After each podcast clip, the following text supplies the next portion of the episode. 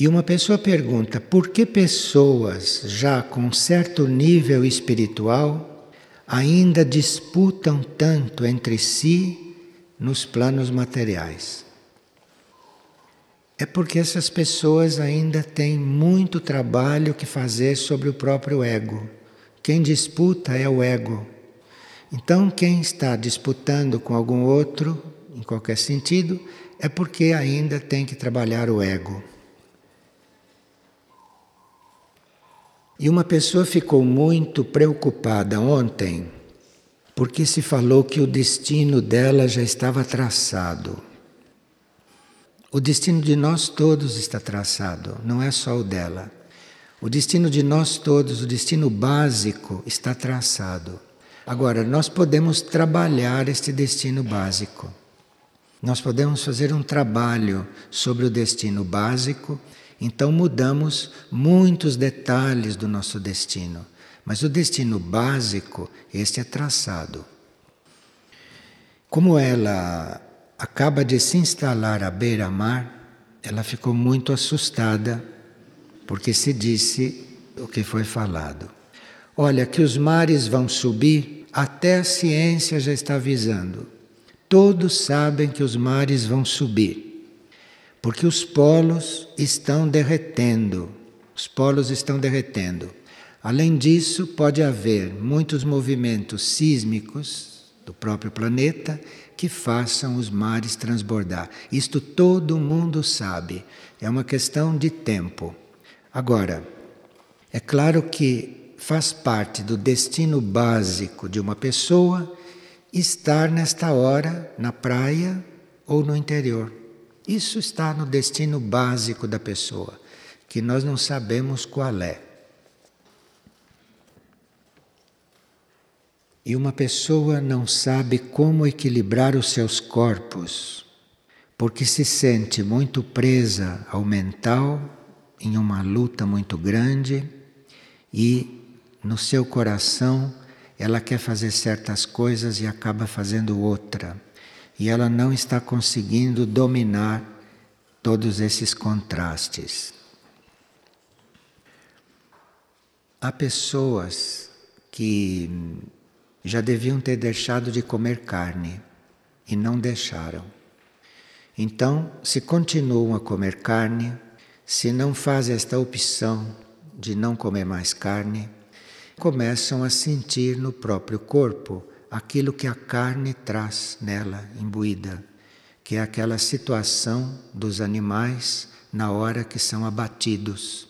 Aquilo fica impregnado na carne, aquele medo, aquele terror, aquela insegurança, aquilo tudo fica impregnado na carne. Aquilo são toxinas psíquicas da carne. E quem come carne ingere tudo isto. Muitos estados que aparentemente não têm motivo de existirem, porque as pessoas eventualmente são organizadas, são felizes, não têm motivo para estarem assim, estão. Então precisa olhar um pouco o cardápio, ver se estão comendo carne. Porque se chegou o momento de deixar de comer isto, se chegou a hora, então a pessoa teria que tomar uma decisão.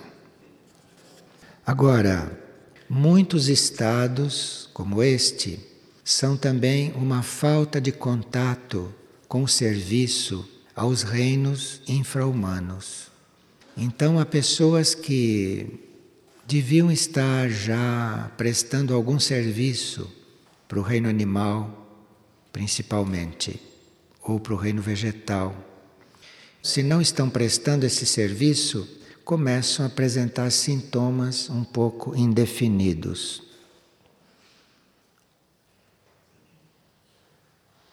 E uma pessoa tem consciência dos sentimentos e dos pensamentos que a aprisionam. Ela precisa transformar estes pensamentos e estes sentimentos, porque ela chega até ter efeitos físicos com eles e se nós podemos sugerir alguma coisa. Muitas vezes nós absorvemos estados alheios nos nossos relacionamentos. Nós não aprendemos ainda a transmutar aquilo que recebemos quando encontramos uma pessoa. Então, quem ainda não tem essa transmutação treinada, isto é, quando se tem contato com uma pessoa, se a gente não começa imediatamente a transmutar aquilo que está recebendo, se a gente não tem isso já pronto, formado, de forma que a gente não fique influenciado pelo estado dos outros, nós temos que selecionar cuidadosamente os nossos relacionamentos. Isso é, depois que isso está treinado, não precisa mais tanta seleção. Mas enquanto a gente não consegue transmutar o que recebe, porque nós recebemos coisas de todos. Nós recebemos o estado de todos e passamos o nosso estado para todos, a todo momento. Enquanto a gente não consegue lidar com isto, de forma que não fique influenciado, de forma que não seja invadido pelo estado do outro, então a gente pode selecionar os relacionamentos. Agora, o que faz também com que esses sentimentos e essas vibrações se misturem o que não é bom, quando você encontra um outro, é quando você está diante do outro e forma um juízo sobre ele. Quando você o critica mentalmente, quando você o julga enquanto está ali com ele. Isto é o suficiente para você absorver todo o estado dele.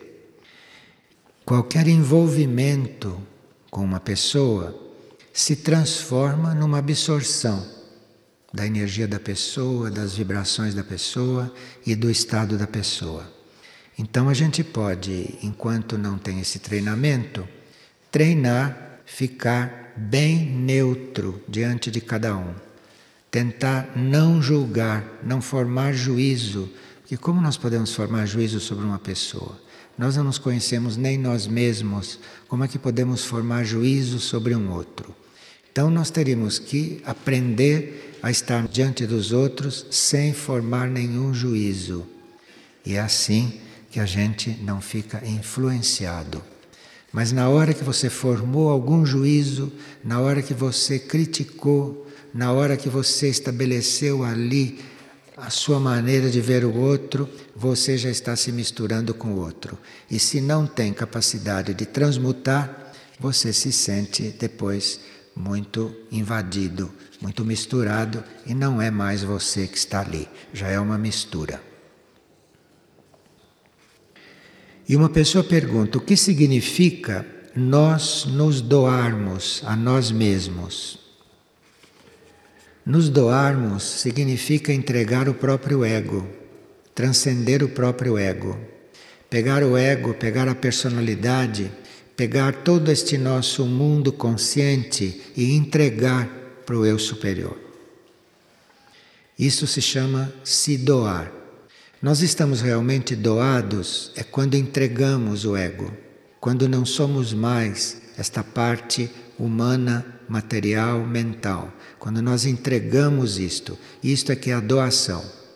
Então, à medida que nós entregamos isto, nós vamos sendo mais ajudados, vamos sendo mais permeados por algo que está acima disto.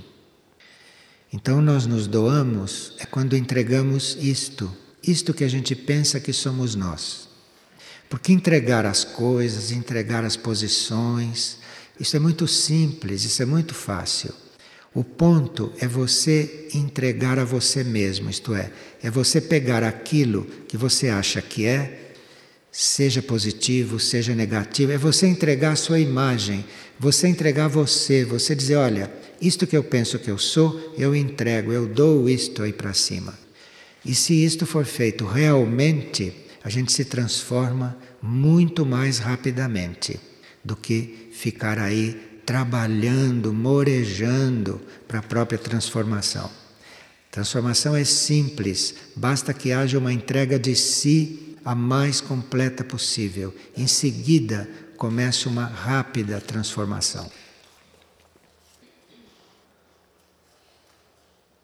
E uma pessoa sonha sempre que está mudando de casa, mas ela muda sempre para casas velhas. Sai de uma casa velha e entra numa casa mais velha. E ela está achando que isto lhe quer dizer alguma coisa. Mudar de casa significa você entrar numa nova etapa da sua vida. Mudar de casa significa você mudar de ponto, significa você ter uma transformação interna. Agora, se no sonho as casas são velhas, se você muda de uma casa velha para uma outra mais velha, é porque as suas transformações são aparentes, as suas transformações não são reais. Você está trabalhando nas suas transformações, mas elas não são reais, elas são aparentes. Você está transformando a fachada, mas não está realmente se entregando, não está realmente mudando. Por isso que no sonho você passa de uma casa velha para outra. Agora os sonhos estão te ajudando porque no momento que você conseguir ir mudando isto, os sonhos também vão te indicar. No caminho espiritual, diz uma pessoa, observa-se que a maioria é composta pelo sexo feminino. Os líderes, na maioria, são masculinos. Pode-se ter uma explicação para isto? Bem. Quando nós estamos em um corpo feminino, porque a cada encarnação nós podemos mudar de corpo. Não é numa encarnação podemos estar num corpo feminino, na próxima num corpo masculino e vice-versa. Quando nós estamos em um corpo feminino, nós estamos com uma oportunidade muito grande de desenvolvermos e de exercermos a intuição. Porque a polaridade feminina é essencialmente intuitiva. Então é por isso que as almas que estão em corpos femininos são mais assíduas no caminho espiritual, porque elas são intuitivas, elas estão naquela fase intuitiva e intuitivamente sabem que devem estar ali. Isto é muito mais acentuado em quem está num corpo feminino do que quem está num corpo masculino. Porque num corpo masculino nós estamos eventualmente trabalhando outros aspectos, não tanto a intuição. Agora, por que que os líderes no planeta, na maioria, são masculinos? Isto não é regra, porque já houve muitas líderes femininas. Mas Muitas vezes isto é determinado pelos raios, pelos raios que estão agindo naquele momento. Os raios se combinam. Então, se um ser masculino está numa determinada posição de liderança, se vocês notarem, há sempre um ser feminino que está de alguma forma ou apoiando aquilo ou inspirando aquilo, ou colaborando com aquilo, sem o qual o ser masculino não teria a mesma oportunidade. Então não é verdade que só existe a presença masculina, é que a presença feminina não está evidente, não é evidente. Mas não existe nenhum líder masculino que não tenha algo feminino ajudando. Isto pode estar encarnado como pode estar desencarnado. Porque as polaridades têm que se combinar. Então não há ninguém sozinho. Se há alguém masculino, tem alguém feminino o suportando. Se há alguém feminino, tem alguém masculino o ajudando, colaborando. E isto não é evidente. Mas no plano das polaridades, isto é assim. Isto é válido até que a mônada se resolva nessas polaridades. A uma certa altura, as duas polaridades da mônada se fundem. Aí não há mais necessidade disso externamente. Se há uma mônada que não é mais masculina nem feminina, se há uma mônada perfeitamente andrógena, aquela mônada não precisa mais da outra polaridade externa para colaborar e para participar. Então, enquanto há essas duas polaridades no ser, existe a necessidade do outro polo, colaborando do outro polo, completando. É que nem sempre isto é visível.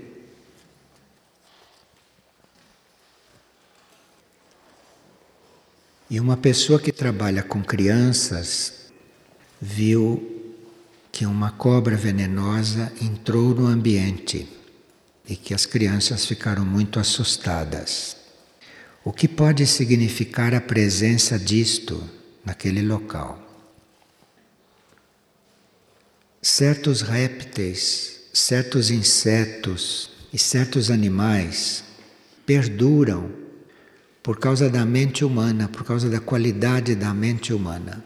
Então há insetos, há répteis e há certos animais que ainda estão participando do reino animal porque encontram no ambiente psíquico do planeta, feito também pela mente humana, um ambiente favorável. É a mente humana que continua criando o ambiente para certas coisas existirem principalmente baratas, traças, pulgas. Isto tudo representa a mente humana no plano físico.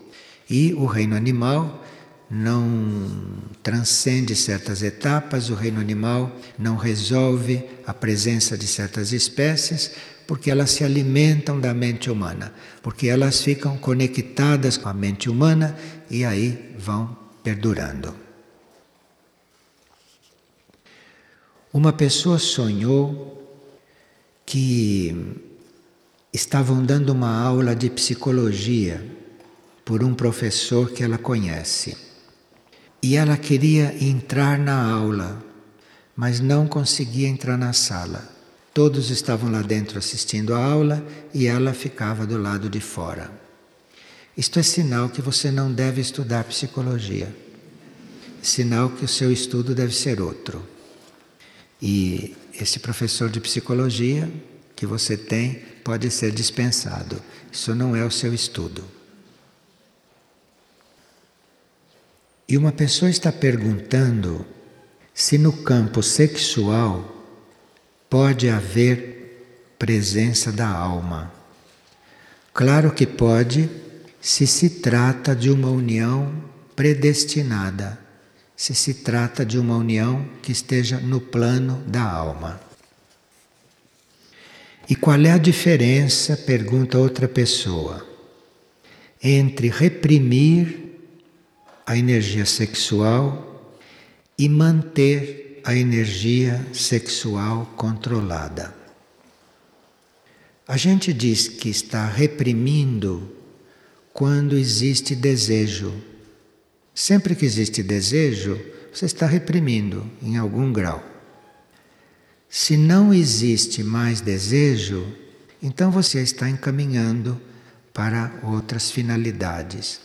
Aí é o desejo que conta. Se existe desejo, você precisa reprimir, você precisa controlar. Se não existe mais desejo, esta energia vai circulando, vai subindo e você não precisa cuidar mais disso. O ponto é o desejo. Por isso que o Buda dizia para todos que o principal é não ter desejos. Ele não falava de sexo, não falava de nada. Ele falava cuidado com o desejo. Vai abolindo os desejos, vai transcendendo os desejos, porque os desejos são realmente a causa de tudo. Agora, isto é um treinamento e nós precisamos ter a intenção firme de fazer este trabalho nós teremos que dar permissão para que esse trabalho se faça. Então é só, tudo aquilo que você deseja, não é só sexo, não. Se você deseja uma laranja, uma banana, se você deseja andar de automóvel, qualquer coisa que você deseje, você olha aquilo e faça um trabalho ali. Porque aí esta energia vai subindo, esta energia vai se desenvolvendo, vai sendo canalizada. Mas é o desejo de um modo geral não é só nesse campo, não. Porque esta é energia criativa que sobe e depois vai para a garganta e faz com que você componha músicas bonitas, faz que você pinte belos quadros, faz que você tenha filhos sadios, tudo porque isto subiu para a garganta. Então é muito importante ver os desejos. e como trabalhar a sublimação desta energia. Esta energia vai sendo sublimada não é quando ela é tratada diretamente. Você esquece essa energia ou se ela se apresenta, você diga bom dia para ela, diga boa noite para ela e mande ela de volta. Você não dê importância para os movimentos desta energia. E ela vai sendo sublimada é quando você pratica ações altruístas, ações altruístas e positivas. Quando você é altruísta, quando você serve, quando você pensa mais nos outros do que em você, quando você está a serviço desinteressadamente, aí esta energia começa a ser sublimada. Mas aí você não pode estar com a mente nela. E você também não pode estar com a mente de forma muito demorada nas coisas materiais. Nas coisas materiais a mente passa assim voando, só para ver do que se trata e o que deve fazer e vai para cima. A mente não deve se deter mais do que é necessário nas coisas materiais. Então, se a mente não fica presa às coisas materiais, e se as nossas ações são desinteressadas e altruístas, isto vai sublimando a energia sexual. Isto vai sublimando esta energia criativa. A mente, sempre que se lembra, deve se colocar em temas imateriais, deve se colocar em temas que não digam respeito só aos níveis materiais, que digam respeito também aos níveis superiores. Esse é o caminho da sublimação da energia sexual. E aqui a pessoa pergunta: então pessoas casadas podem sublimar esta energia? Claro que pode, isso não tem nada a ver com casamento. Isto tem a ver com onde está a sua mente, se seja casado, solteiro, divorciado, isto não tem nada a ver. Precisa ver onde está a sua mente e se as suas ações são desapegadas e altruístas. É isto o que faz a sublimação. Agora, aqui tem uma pessoa que teve um sonho que o tocou profundamente. Que haviam muitas árvores e seres desciam do alto muito velozmente para vir ao encontro destas árvores. Estas árvores significam a vida, a árvore da vida. Então, estes seres vêm rapidamente do alto para encontrar essas árvores. São seres que estão encarnando, são seres que estão entrando na vida. E cada descida representa uma encarnação. Ele diz que foram várias descidas e várias quedas. E depois de cada queda, sem ter um equilíbrio correto, repetimos a tentativa de descer de novo e entrar em outra árvore. Quer dizer, são as contínuas encarnações. Ao despertar, ele diz, pude trazer esta força de sempre prosseguir de sempre seguir adiante, apesar de todas as quedas e de todos os obstáculos, e de perseverar até o fim, custe o que custar. Então veja, para nós tomarmos certas decisões, para nós estarmos perseverando, custe o que custar, veja quantas encarnações nós já tivemos, quantas vezes nós descemos do alto e entramos na árvore da vida. Por isso que a pessoa se sentiu muito calma com esse sonho, porque ele viu, não, que as coisas que acontecem conosco não são produtos assim de coisas imediatas, mas são consequências de um trabalho em várias encarnações. E ele pôde, através desta vivência, perceber que é das quedas que ele conseguia força para prosseguir.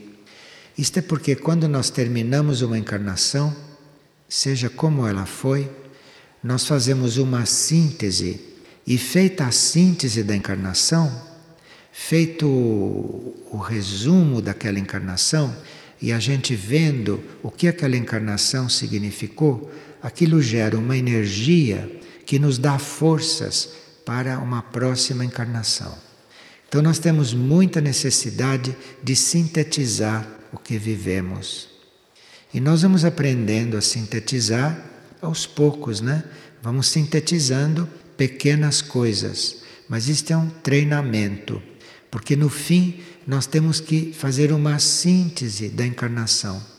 Temos que ver o que, que aquela encarnação significou, o que, que aquela encarnação fez em nós, quais foram as mudanças que nós fizemos, enfim, uma síntese daquela encarnação. Desta síntese vem uma grande força. É como se vocês estão um pouco desordenados, vocês fazem uma síntese, procurem uma compreensão sintética daquilo, sem muitos detalhes, procure o sentido daquilo, aquilo dá força, aquilo gera força para você entrar fortalecido numa próxima etapa ou numa próxima experiência. E ele diz que neste sonho, vê que foi um sonho bem instrutivo. Ele disse que nesse sonho, em nenhum momento lhe foi mostrado o seu destino final. Sim, porque nós temos livre-arbítrio e para nós exercermos esse livre-arbítrio bem livremente, nós temos que não conhecer o nosso destino. Porque o nosso destino básico está marcado, mas nós não conhecemos que é para que a gente chegue a cumprir o destino livremente. Isto é, o seu livre-arbítrio é sagrado. Se você souber qual é o seu destino, muitas coisas você vai deixar de se esforçar por elas. Então, neste sonho, embora ele visse todos descendo, entrando nas árvores, nas árvores da vida e tudo isso, ele não sabia qual era o destino final, depois de todas aquelas encarnações. Porque o homem tem essa curiosidade, né? Para onde é que eu vou depois de tudo isso? Eu encarno centenas de vezes, mas e depois? Não? E depois? Então, isto é um grande, um grande mistério, não? Uma grande aventura. Nós estamos interessados nisso porque aí vamos descobrindo muitas coisas. Então ele diz que nós sabíamos no sonho que tínhamos que chegar, porém, rumo ao desconhecido. Sonho muito real. E uma pessoa diz que não compreendeu bem quando a gente tocou neste assunto outro dia, que ela não compreendeu bem como é que a personalidade passa de uma vida para outra. Porque ela pensou que a personalidade se destruísse, que depois se fizesse uma outra. A cada vida nós somos o mesmo, nós somos o mesmo ser. Mas a personalidade, a parte externa, não é a mesma. A parte externa muda de vida para vida. Então nós não renascemos com a mesma personalidade. Nós renascemos com uma personalidade completamente diferente da anterior. É claro que alguns traços se herda da anterior, mas a vida nos leva a ter uma personalidade diferente a cada encarnação. Então, se nós fomos médicos em uma encarnação, dentro da ordem das coisas, nós não vamos ser médicos outra vez. Se nós fomos médicos e conseguimos realizar aquela encarnação de médico, nós na outra encarnação vamos ser outra coisa que não tem nada a ver com médico, não tem nada a ver com a medicina. Então, é outra personalidade, é outra coisa. Isto para nós não ficarmos repetindo experiências. Agora, cada personalidade deixa impregnado no ser as suas qualidades, uma certa síntese dela. E certas qualidades da personalidade anterior pode reaparecer na nova personalidade, mas não é a mesma. A nova personalidade é outra, mas pode sim algo da antiga ter ficado e pode algo da antiga permanecer. Essa personalidade é diferente a cada vida porque o ser interior evolui.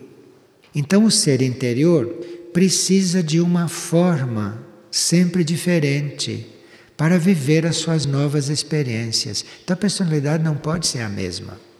O ser interior chega a trocar até de sexo de uma vida para outra, para não repetir a mesma experiência, para fazer outras experiências.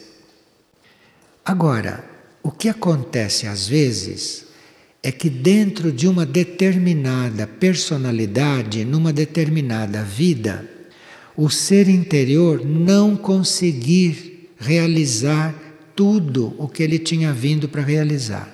Isto pode acontecer. Então, a vida seguinte, que é uma vida nova, que é outra personalidade, terá que se adaptar um pouco para ele acabar de realizar aquilo que não ficou terminado. Mas isto não é uma repetição, isto é um acréscimo na outra personalidade. Então, nós, como personalidade neste momento, estamos basicamente fazendo a experiência que o eu superior está necessitando na matéria neste momento. Mas nós, neste momento, como personalidade, podemos estar também repetindo alguma coisa da personalidade anterior para que ele possa completar. Compreende? Então, esses fatos existem. Cada personalidade que a gente forma deveria ser mais aperfeiçoada que a anterior. Porque o eu superior, quando faz a nova personalidade, ele vai colocar ali as suas experiências. Então, cada nova personalidade, dentro da lei evolutiva, seria uma personalidade mais evoluída. Isto nem sempre acontece. Pode, por exemplo, alguém se suicidar, então a próxima personalidade vai estar muito aquém da personalidade anterior, porque esta personalidade, este átomo permanente, foi muito traumatizado. Então, isto pode acontecer. Mas dentro da lei evolutiva, se não acontece nenhum incidente de caminho, cada nova personalidade deve ser mais perfeita deve ser mais evoluída que a anterior. Agora, se esta personalidade de hoje tem que resolver pontos das anteriores que não foram resolvidas, então aí esta personalidade fica bastante múltipla. Esta personalidade pode ficar até parecendo incoerente. Então diz: Eu não sei como é que Fulano é tão evoluído e faz tantas incoerências em nível de personalidade? É que aquela personalidade está cumprindo coisas que não é dela, então parece uma incoerência. Personalidade não foi feita para cumprir aquilo e ela deve cumprir. Então, nem sempre ela consegue se ajustar em coisas que não são dela, em coisas que não são do tempo dela. Então nós não teríamos que estar julgando ninguém pela personalidade. Nós não teríamos que estar julgando ninguém, nem formando juízo sobre os outros por aquilo que é a personalidade, por aquilo que é a forma externa, por aquilo que é o corpo, por aquilo que é o temperamento. Isto é tudo temporário. Nós não teríamos que estar nos baseando nisto, porque esta personalidade, além de ser temporária, além de não ser o ser, além de ter herdado dentro desta lei da hereditariedade muitas coisas que não são ela, que não são dela, esta personalidade pode estar às voltas com coisas incompletas, com coisas a serem realizadas das personalidades anteriores. Então nós temos que ter no fundo muita compaixão da nossa personalidade. E todo este orgulho dela, toda esta coisa, isto tudo é porque ela sabe o quanto relativa ela é e, em certos casos, o quanto pouco real ela é, porque se ela está completando, desenvolvendo, assumindo coisas de uma outra, de uma outra etapa, de uma outra personalidade. Então a personalidade tem muitos problemas, sabe? Mas não são os problemas que a gente pensa. Os problemas da personalidade são ela está na situação de desenvolver coisas de uma outra, que não estão resolvidas ainda. Isto é completamente contra a natureza dela. Então, estas personalidades têm um trajeto trabalhoso. O importante não é nós ficarmos sobre estas coisas, porque estas coisas são muito misteriosas. Sua personalidade, seus atos começam a manifestar uma coisa que não é você de hoje, que não é dela, que você nem sabe o que foi. O seu ser interior sabe o que ele está precisando completar. Por que, que isto tudo está acontecendo? Porque alguma coisa ficou para ser completado. Mas o consciente e a personalidade não sabem nada disto. Então nós teríamos que ter realmente muita compaixão da nossa parte externa, muita compaixão da nossa parte humana, muita compaixão da nossa parte visível, desta parte consciente, enfim, porque ela escapa às vezes de controle. Ela não é aquilo que era para ser, por causa de coisas que ficaram para ser resolvidas. Então, este trabalho com as personalidades é um trabalho que não sei se foi realmente feito pela psicologia. Não sei se isto foi feito pela psicologia espiritual, sim, é uma proposta. Mas eu não sei como é que esta personalidade é tratada e como é que a personalidade é vista em certos momentos. Na casa vida, nós não teríamos que estar às voltas com problemas de personalidade, porque isso não é a proposta. Mas na casa vida, nós temos que ter a personalidade como algo a ser curado, evoluído, como algo a ser trabalhado mas não trabalhado como se trabalha a personalidade normal. Ser trabalhado no sentido de ajudar aquela entidade, que é a personalidade, ajudar aquela entidade a se adaptar aos elementos que estão no ser e que não são dela. Esse trabalho na casa vida é muito sutil e muito profundo. E não deve ser feito mentalmente. Isto é um trabalho que tem que ser feito pela energia presente ali. E nós temos que ter todos esses assuntos em pauta na nossa consciência, nós temos que ter todas essas possibilidades presentes para que quando a Casa Vida começar a nos trabalhar, encontrar um campo aberto, encontrar compreensão pelo trabalho. Porque se nós temos esta compreensão, o processo da nossa personalidade muda completamente. E o trato com a personalidade muda também completamente. Porque nós estamos lidando com uma coisa que está passando por um processo que ela mesma não pode resolver. Então a casa vida pode estar focalizando todos esses planos, todos esses níveis, e o trabalho com a personalidade naquela casa que é um trabalho de cura, tem que ter tudo isto claro. As pessoas têm que ter isto claro, porque com isto a consciência das pessoas vai além desses problemas normais pelos quais a gente leva alguém para o hospital, pelos quais a gente leva alguém para uma clínica, leva alguém para um tratamento. A nossa consciência tem que estar acima disso. Nossa consciência tem que estar lá em cima e ver isto do alto, que é para fazer um trabalho com a personalidade também, mas não o trabalho normal com a personalidade. Esse, basicamente, já deveria estar feito. Aí é um trabalho mais profundo com a personalidade. Aí é um trabalho mais abrangente com a personalidade, que inclui esses lados, esses aspectos, estes átomos, essas partículas que não pertencem àquela personalidade. E a casa-vida tem que ter uma energia que reconheça isto e que ajuste isto, que ajude isto a ser transcendido. Então, é um lugar que nos ajude a resolver dificuldades. E as dificuldades são essas, que a casa poderá ter energia para resolver. Agora, é preciso muita entrega, muito discernimento e ter uma opção firme já feita, que é para estas coisas começarem a agir.